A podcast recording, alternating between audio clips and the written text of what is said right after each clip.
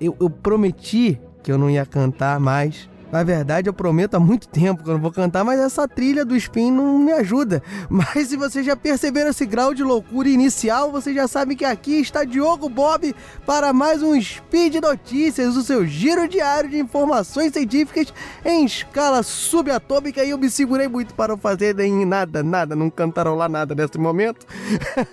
mas estamos aqui nada mais, nada menos do que numa terça-feira, mais uma terça-feira com o Diogo Bob, a última terça-feira que eu gravei aqui faz uns 20 dias, você não vai lembrar, mas tava fazendo a friaca desgramada. Eu não quero lembrar desse momento como carioca que sou, mas estamos aqui, como eu já disse, uma terça-feira, dia 15 de setembro de 2020, nesse calendário aí não tão belo, não tão charmoso. Quanto eu falar, por exemplo, que hoje é dia 5 Caosian, olha só, talvez o mês do caos. Olha que reflexões que esse calendário Decatrian nos traz, muito mais belo, muito mais pomposo, suntuoso. E por que, que eu tô falando tantas coisas bonitas assim? Porque hoje você está num spin de matemática um pouco diferente. Vou sair um pouco dessa temática que nos carrega aí dessa pandemia, que não deve ser deixada de lado, não deve ser esquecida, mas Vamos tentar fazer uma coisa mais light, porque eu estava trazendo muitas notícias aí desse cenário preocupante que a gente vive. Vamos dar uma descontraída e hoje eu trouxe a revista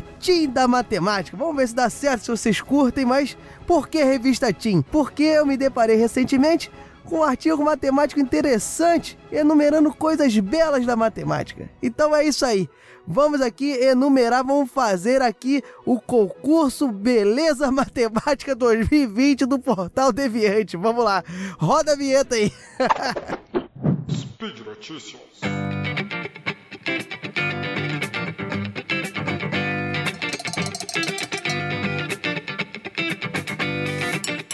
Pessoal, antes de começar, eu vou aqui pontuar que não foram escolhas minhas e concurso de beleza, vou explicar melhor do que, que se trata e muito menos eu reuni aqui um corpo de jurados do portal Deviante para enumerar belezas matemáticas. O que, seria isso?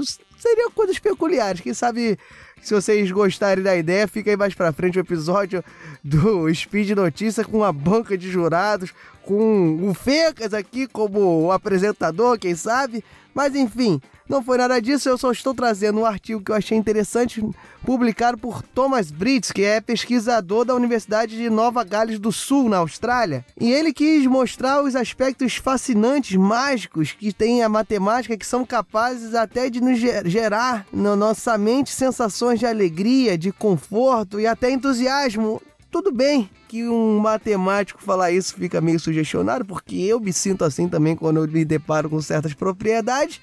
O Pena já demonstrou que fica assim muitas vezes, né? E você pode se perguntar, talvez, se você não é da área de exatas, como que nós somos malucos dessa forma.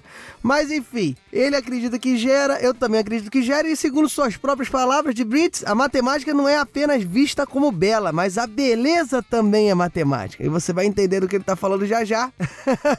e como eu falei, né? Thomas Brits publicou esse artigo recentemente, eu me deparei com ele, achei interessante e vou passar aqui para vocês. Então, sem mais delongas, que é um termo muito novo, né? Muito atual. vamos começar, vamos tentar puxar para uma coisa mais atual que não é tão atual também. Vamos começar o top 5 da beleza matemática. Tá, eu não consegui ficar sem cantar, não tem jeito. Mas vamos lá. Primeiro aqui, em primeira posição, talvez quinta posição, né? Se a gente for graduar. Mas está a simetria, galera. Propriedade matemática espetacular e até hoje visto realmente como belo, como padrões de beleza, né? não só na matemática como na vida, os seres humanos. A simetria é tida como bela, mas algumas quebras, algumas alternâncias nesse padrão, pequenos deslizes nesse padrão conseguem torná-lo mais belo ainda, mais fascinante essas propriedades da simetria. Por exemplo, rostos simétricos, eles são tidos como belos até hoje, belos, agradáveis, bonitos. Mas por certas vezes, características que rompem esse padrão são determinantes para que a gente determine um rosto, alguma, fi alguma figura como encantadora. Óbvio que são características que rompem de maneira suave, não é uma total discrepância. E muitos conceitos matemáticos eles possuem exatamente isso, né? Que é uma harmonia entre o padrões e surpresas. A simetria, até hoje, é uma ferramenta muito útil para você determinar várias características de algo que você está estudando. E no próprio cálculo, certos padrões de, de surpresa, momentos em que o limite da função ele não existe num ponto específico ou que vai para o infinito, eles determinam exatamente essa beleza na matemática, que você determina um padrão, você determina uma simetria e por vezes você tem aquele ponto em que os padrões, os valores acabam destoando. Um exemplo bobo, bobo, bobo é, por exemplo, a, a função 1 sobre x, que ela tem uma simetria em relação à origem do plano cartesiano e tem os pontos que ela explode, né? Que seria quando x chega perto do zero. E segundo Brits, essa ideia de simetria com alguns pontos de discrepância pode ser visto como belo em outras áreas, como por exemplo na música, que sons padronizados e ordenados com um toque inesperado podem acionar uma personalidade, um charme, segundo Brits. Ele está aqui valorizando o que ele botou aqui como simetria. Vamos lá para o segundo, né? Depois de simetria, nós temos um aqui excelente. Esse aqui eu concordo com o Brit, que é agora a quarta posição, que seriam os fractais, pessoal. Quem sabe aí, se vocês pedirem, vocês implorarem, né? Não precisa, não precisa pedir tanto assim, não precisa implorar tanto assim, não. Mas quem sabe não sai um sidecast sobre fractais, que eu acho que vai ser muito interessante de fazer. Enfim, fractais são padrões que se autorreferenciam e acabam se repetindo até um determinado ponto, em escalas menores. Eles se repetem em escalas menores e são autorreferenciados. O que, que seria isso? Você acaba usando no seu próximo passo de interação as informações que você tem no primeiro, ou seja, você se utiliza do primeiro para construir o segundo, que por vezes vai estar em uma escala menor, e você constrói no terceiro, que por vezes vai estar numa escala menor, que é, e obviamente formando o mesmo padrão, formando mesmas formas, né? Mas para você entender melhor isso, você pode visualizar em diversos fenômenos da da natureza. Isso é o belo dos fractais. Você pode ver fractais nos flocos de neve, nas redes fluviais, nas árvores, nas quedas de raio e até nos vasos sanguíneos. Acho que agora você conseguiu entender melhor, né? Que se você reparar os raios, você for reparar os vasos sanguíneos, eles vão se ramificando em coisas menores, mas que têm o mesmo formato inicial da coisa maior. Se você olhar no todo um raio, se olhar no todo a, a estrutura dos vasos sanguíneos, você vai ver que as ramificações elas têm formatos muito parecidos com o que o todo, ou seja, o maior e o menor têm uma forma análoga, como falei nos galhos das árvores também, ou seja, agora você vai ficar andando por aí vendo esse padrão se repetindo inúmeras vezes, vai ficar encantado com os fractais. E na matemática ele se torna mais interessante porque no meio ambiente você vê que esses padrões, essa repetição, elas são limitadas, elas vão até um um certo número de passos, porque senão você teria uma árvore infinita, um floco de neve infinito. E na matemática, a beleza está justamente aí. Não existe o limite. Então você pode fazer infinitamente essas repetições fractais, você pode fazer as interações o quantas vezes quiser e vai dando resultados muito legais. Então fica aí fractais, faça uma campanha SciCast nos fractais, ele está aqui na posição 4 do Thomas Britz. Na posição 3 estaria o Pi. Olha aí, olha só, tão conhecido nosso, né? Tão conhecido de todos. Todos conviveram com o Pi pelo menos até 3,14 da escola, né?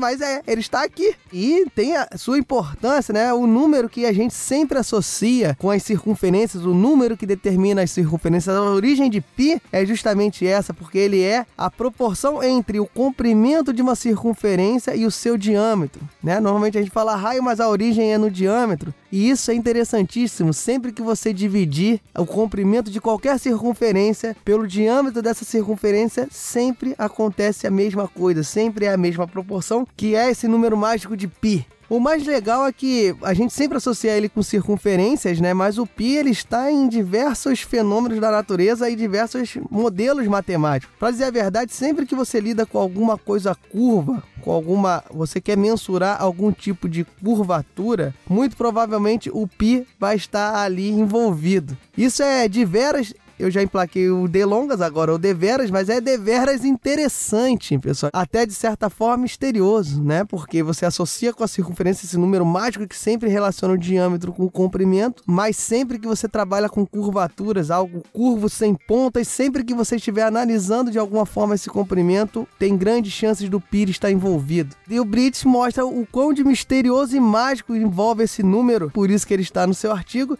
e inclusive sobre esse número já foi calculado mais de 50 milhões de casas decimais de pi, você achando 3,14, 15, 92, 6. Saber isso muita coisa, que eu sei, não sei porquê, mas já existem 50 milhões e até hoje não foi detectado nenhum padrão na formação desses dígitos, dessas casas decimais, até porque pi é um número irracional, então não vai ter padrão mesmo nas casas decimais.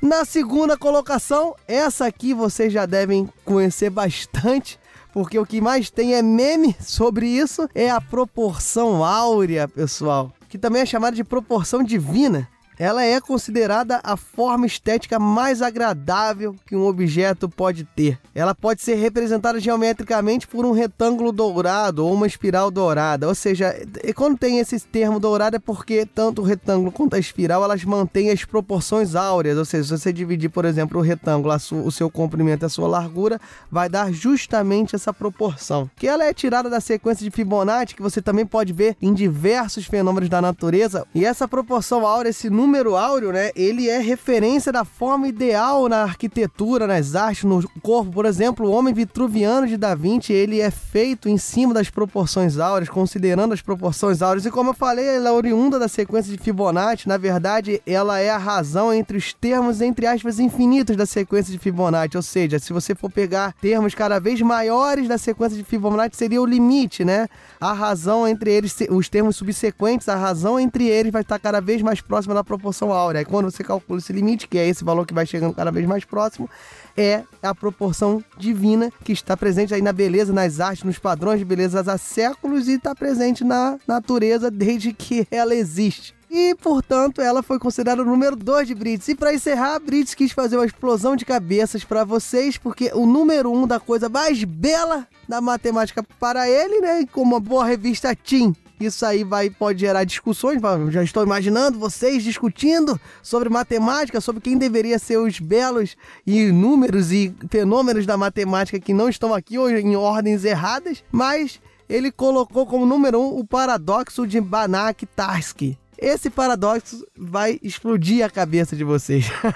eu não pretendo explicá-lo. Eu vou só enunciá-lo, porque para explicar o paradoxo de Banach-Tarski eu ia precisar de bastante tempo e talvez não fosse capaz de explicá-lo tão bem.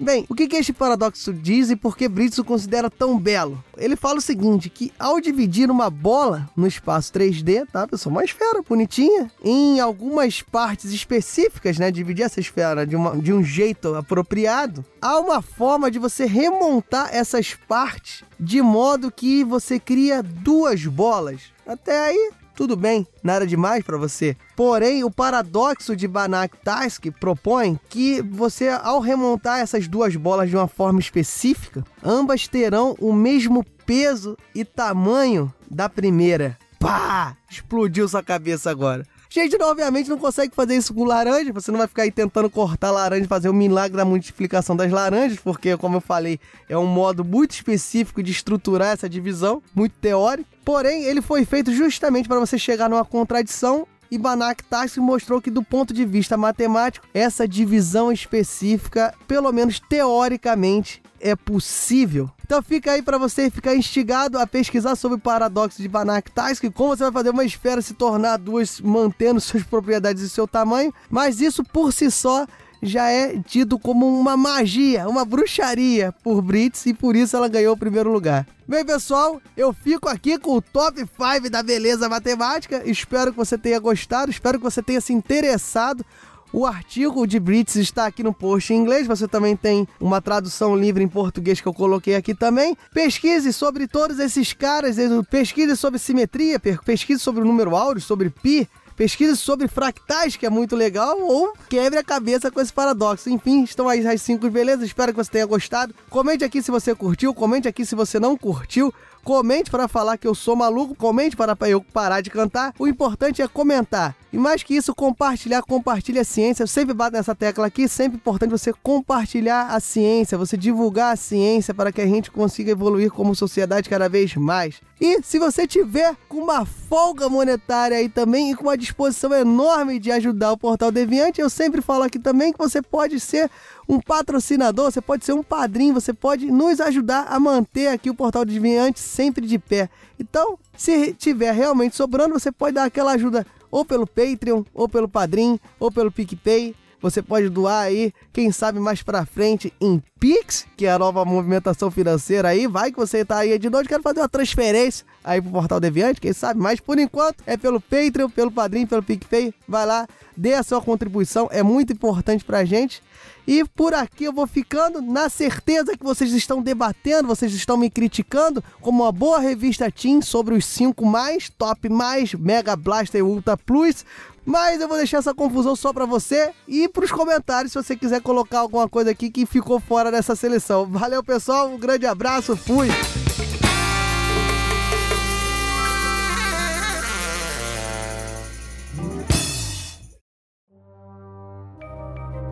Este programa foi produzido por Mentes Deviantes.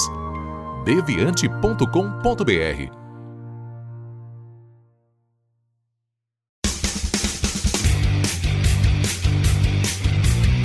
Cortes, edição de podcast.